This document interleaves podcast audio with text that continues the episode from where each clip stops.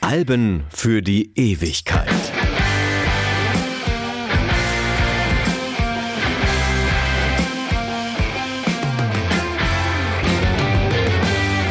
Hey, I can't find nothing on the radio. Uh, yo, turn to that station. Hallo, ich bin Stefan Kleiber und heute geht's um das Album einer Band, die eigentlich schon erfolgreich war, aber was dann kam, sprengte sämtliche Erwartungen.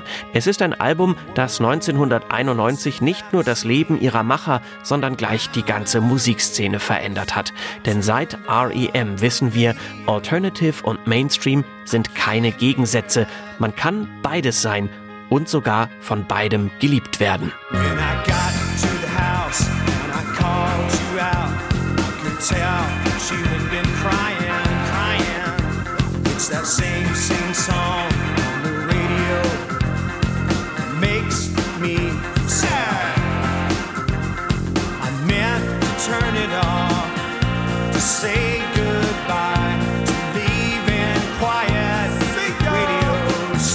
Wir sind im Sommer 1990, der 16. Juli. Es ist der erste von fünf Tagen am Stück, an denen sich REM in den John Keane Studios eingebucht haben. Das wohnliche Tonstudio liegt an einer Landstraße im äußersten Norden von Athens, eine Stadt mit damals wenig mehr als 85.000 Einwohnern im US-Bundesstaat Georgia. Es ist die Heimatstadt von REM und an diesen fünf Sommertagen entstehen dort die ersten Demos jener Songs, die später auf dem Album Out of Time zu hören sein werden.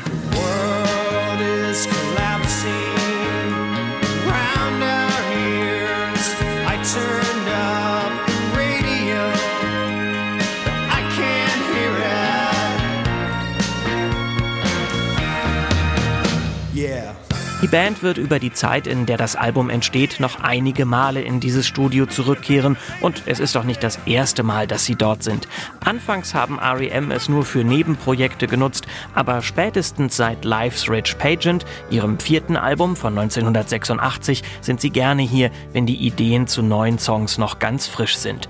John Keane, der Produzent, dem das Studio gehört, ist heute für seine Arbeit mit REM durchaus bekannt. Unter anderem für Out of Time hat er sogar selbst zum Instrument gegriffen. Die Pedal-Steel-Gitarre in den Songs Texarkana und Country Feedback stammt von ihm.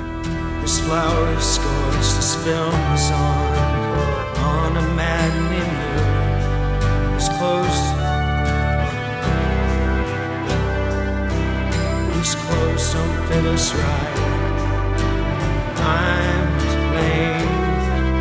It's all the same. Bis das Album so ausgefeilt und fertig klingt, ist es an diesen Julitagen 1990 noch ein weiter Weg. Aber das macht nichts, denn die Band agiert aus einer Position fast unbegrenzter künstlerischer Freiheit heraus. Zum ersten Mal in ihrer Geschichte und manche sagen auch zum letzten Mal. REM sind zu diesem Zeitpunkt eine veritable Größe im Alternative-Bereich, füllen mühelos auch größere Veranstaltungsorte.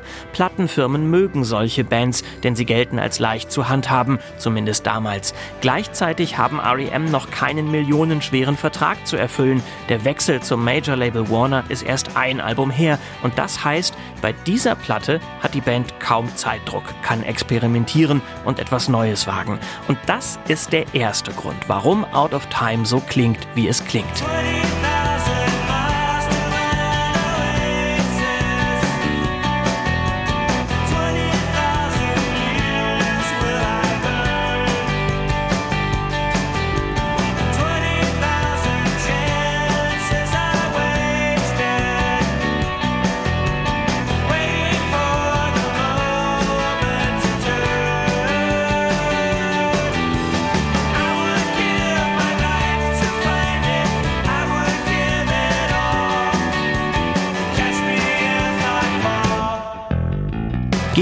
Zurück in das Jahr davor. Mitte November 1989 spielen REM das letzte Konzert ihrer Green World Tour. Green ist das Vorgängeralbum zu Out of Time, ihr erstes, das bei Warner erscheint, und die gigantische Tournee dazu führt REM in einen Teil der Welt und morgen schon wieder in einen anderen. Im Januar haben sie angefangen, mehr als 130 Auftritte in einem einzigen Jahr haben sie hinter sich. Es ist ihre bisher größte Konzerttournee, eine erfolgreiche noch dazu. Überhaupt ist die Band seit Gründung 1980 eigentlich pausenlos unterwegs gewesen und das zehrt an den Kräften, vor allem körperlich. Also fassen Michael Stipe, Peter Buck, Mike Mills und Bill Berry einen Entschluss. Out of Time soll das erste REM-Album überhaupt werden, das ohne größere Konzerttour auskommt. Für die nächste Platte, da sind sie sich einig, brauchen sie alle etwas mehr Ruhe. Und das ist der zweite Grund, warum Out of Time so klingt, wie es klingt.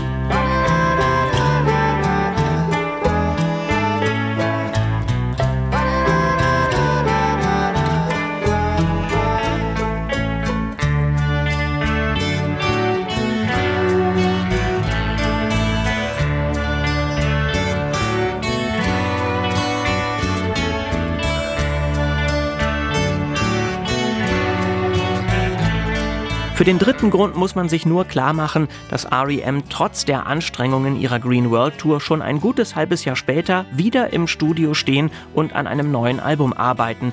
REM sind nicht müde, sie sind entspannt und haben nicht nur das Gefühl, dass sie ihren rauen Gitarrensound ohne schlechtes Gewissen etwas zurücknehmen können, sondern auch, dass da musikalisch noch etwas mehr sein muss.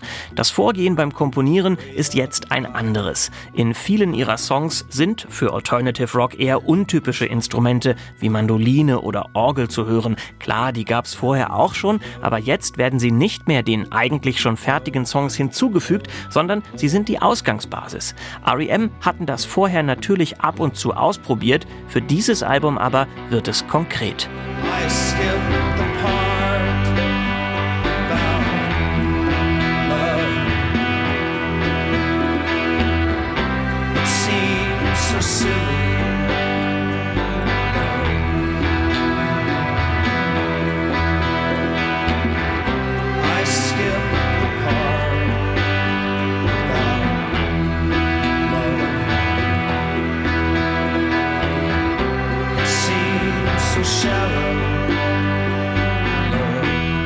Im Gegensatz zu den Demos werden die finalen Aufnahmen für Out of Time übrigens nicht bei John Keane in Athens gemacht, sondern in den fast schon legendären New Yorker Beersville Studios, die es heute nicht mehr gibt. Über den September 1990 trifft sich die Band fast täglich hier mit Albumproduzent Scott Litt.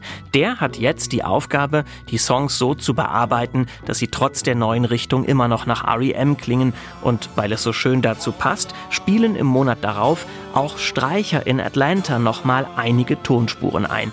Ja genau, Streicher in REM-Songs. Zusammengemischt und ausproduziert wird das Ganze dann nochmal in einem anderen Studio, dieses Mal in Minnesota. Am 4. Dezember 1990 ist das Album fertig und die Streicher haben es nicht nur in Ausnahmefällen in die Songs geschafft, sondern in die Mehrzahl der Titel. Oh, heart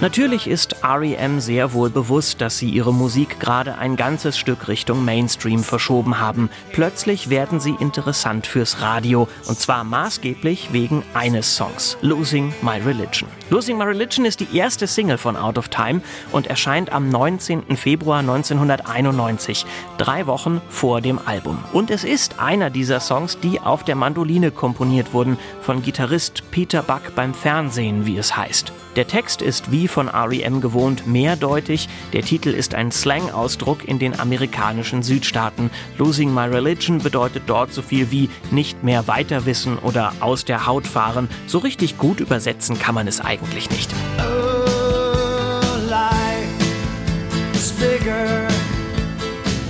It's bigger.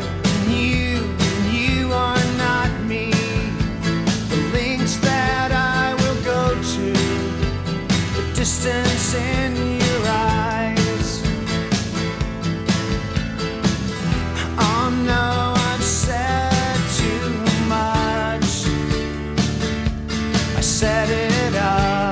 Als Out of Time am 12. März 1991 erscheint, sind REM dank Losing My Religion bereits Weltstars. Wenn es einen Song gibt, der das Leben der vier Bandmitglieder nachhaltig verändert hat, dann ist es dieser. So ähnlich wird es Bassist Mike Mills später einmal ausdrücken. Auch Sänger Michael Stipe erinnert sich, dass er plötzlich auf der Straße erkannt wurde. Bis zu ihrer Auflösung 2011 werden REM einen Song nie wieder so erfolgreich in den Charts platzieren können. Den Rest Rest erledigt das Album. Out of Time wird für die Band das erste Nummer 1 Album in ihrer Heimat USA und zusätzlich in Großbritannien und Österreich. Weltweit 18 Millionen Exemplare sind bis heute davon über den Ladentisch gegangen. Für eine Alternative Band damals eigentlich unvorstellbar.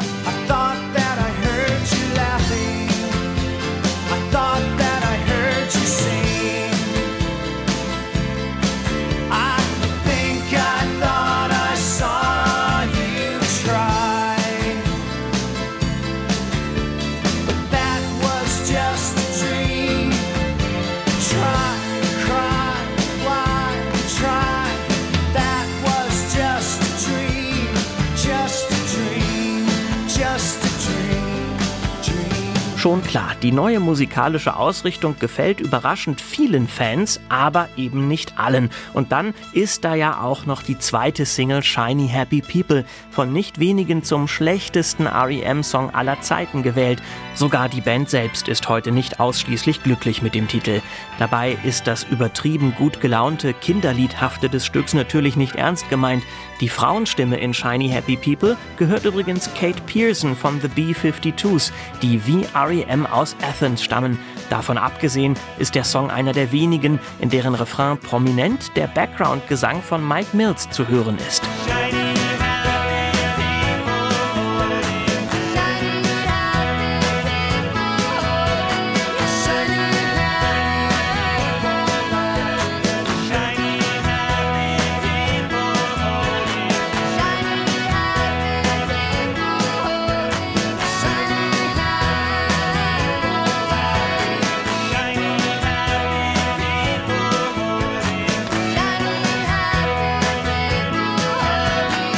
2016 ist Out of Time übrigens in einer 25 Jahre Jubiläumsedition erschienen. Wer mal in die bis dahin seltenen Demoaufnahmen aus den John Keane Studios reinhören will, sollte sich diese Ausgabe des Albums mal zu Gemüte führen. Ein paar Auftritte, um ihr siebtes Album zu bewerben, absolvieren REM dann 1991 übrigens doch noch.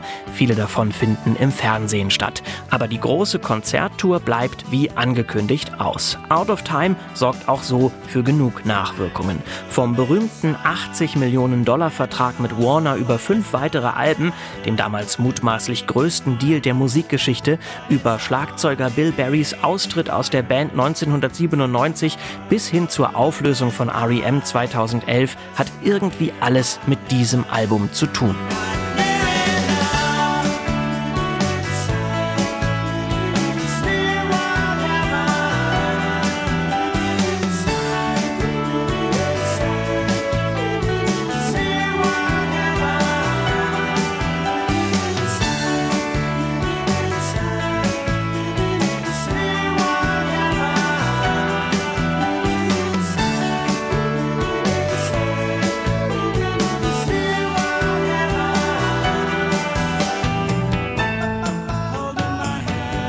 Der wahre Verdienst von Out of Time ist indes nochmal ein ganz anderer. Zum ersten Mal in der Musikgeschichte liefert ein Album den Beweis, dass das damals immer noch junge Alternative-Genre einen Platz im Mainstream hat, ohne dabei seine Glaubwürdigkeit zu verlieren. Und um das nicht unerwähnt zu lassen, dieses Kunststück hat die Band in großem Maße ihrem Produzenten Scott Litt zu verdanken, der es irgendwie geschafft hat, die Platte nicht nach typischem 90er-Pop klingen zu lassen, obwohl das mit REMs musikalischer technischer Herangehensweise ohne weiteres möglich gewesen wäre. Ein Vorteil war sicher, dass Scott Litt die Band schon kannte, weil er bei den beiden Vorgängeralben auch schon Produzent war und er soll es nach REMs Mainstream-Durchbruch auch noch für drei weitere Alben bleiben.